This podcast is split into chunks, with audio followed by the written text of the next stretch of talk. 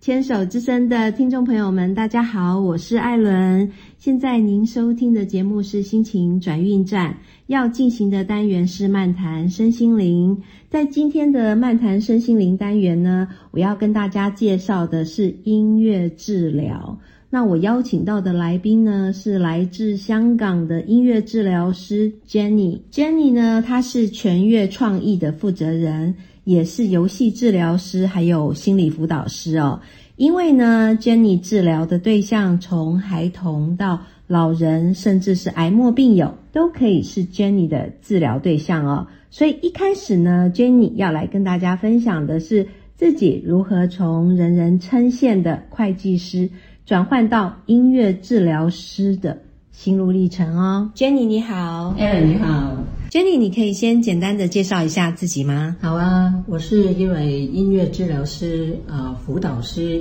也是游戏治疗师。我可以将我的这些技巧呃融合在一起，呃因因应受助者的情况或需要而做出合适的治疗方案。嗯，十年前我呃在澳洲毕业以后，我就开展了我的治疗师的生涯。曾经接触过很多呃服务的使用者，嗯，当中包括有情绪问题或是特殊和和学习需要的学童，什么是特殊学习需要的学童？就是那些有呃自闭症啊，哦，自闭症啊、过哦动症，哦或是有读写障碍的。哦哦哦对哦，他们就是我们说是特学学习哦特殊学习需要的特殊嗯特殊的学习需要的学童，嗯呃，还有就是受情绪困扰的人士，嗯嗯，一直呃这几年我我也服务那些有呃患患有癌症的病人，嗯，呃，尤其是末期的病人，莫奇对末期的病人，就是呃，让他们可以把心里说不出来的事情，呃，透过音乐、乐或是其他的艺术的途径，可以表达出来。这就是所谓的音乐治疗吗？对，这就是音乐治疗。好哦，Jenny，那我知道你在从事音乐治疗的这个领域的时候，你之前是一个会计师、哎，对，那这个我觉得这个是差很大的一个工作领域、哎、是什么样的原因会让你从一个会计师，而且这个好像也算是人人称羡的工作哈，嗯然后转到这个音乐治疗这一块？嗯嗯，对，呃，当我做那个会计师，呃，会计师，嗯、多于十年以后，嗯我我就发觉我的人生就是只有压力， 整天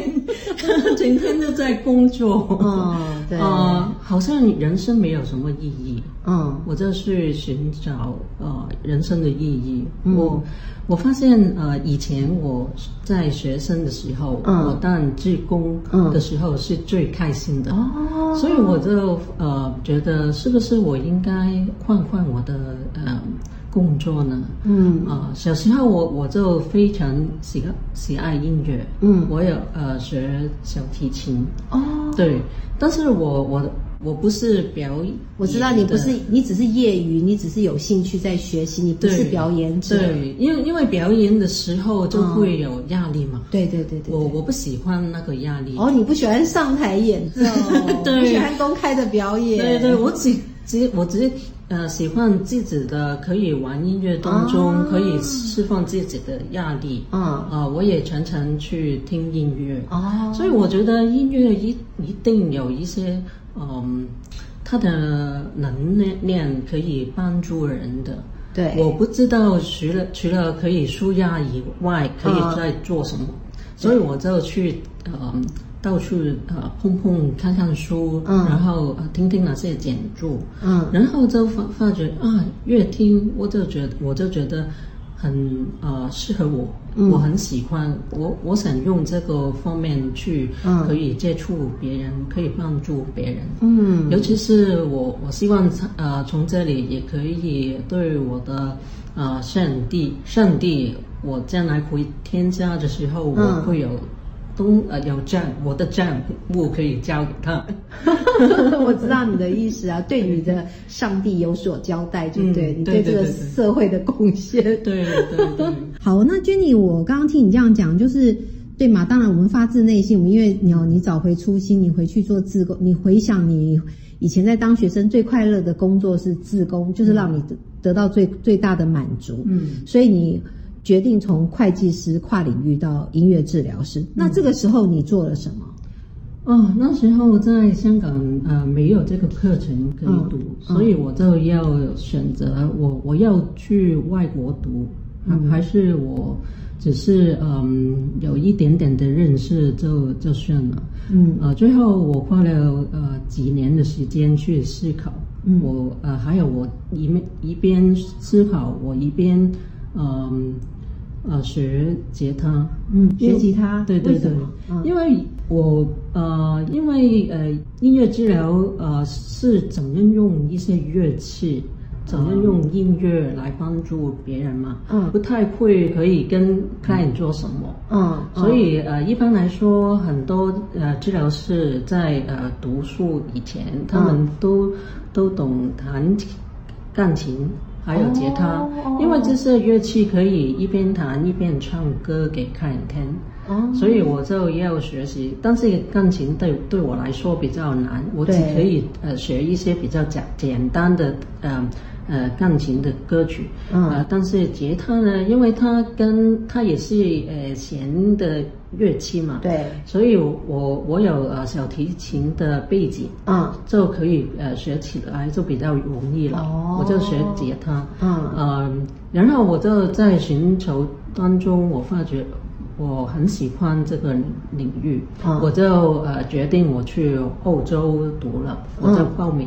嗯然后他他呃取录我，我就去了。嗯嗯嗯，哦，就这么单纯啊，录取了就去念了。嗯那你念了几年？呃，两年，两年。那可以告诉我们你念的这门课程叫什么？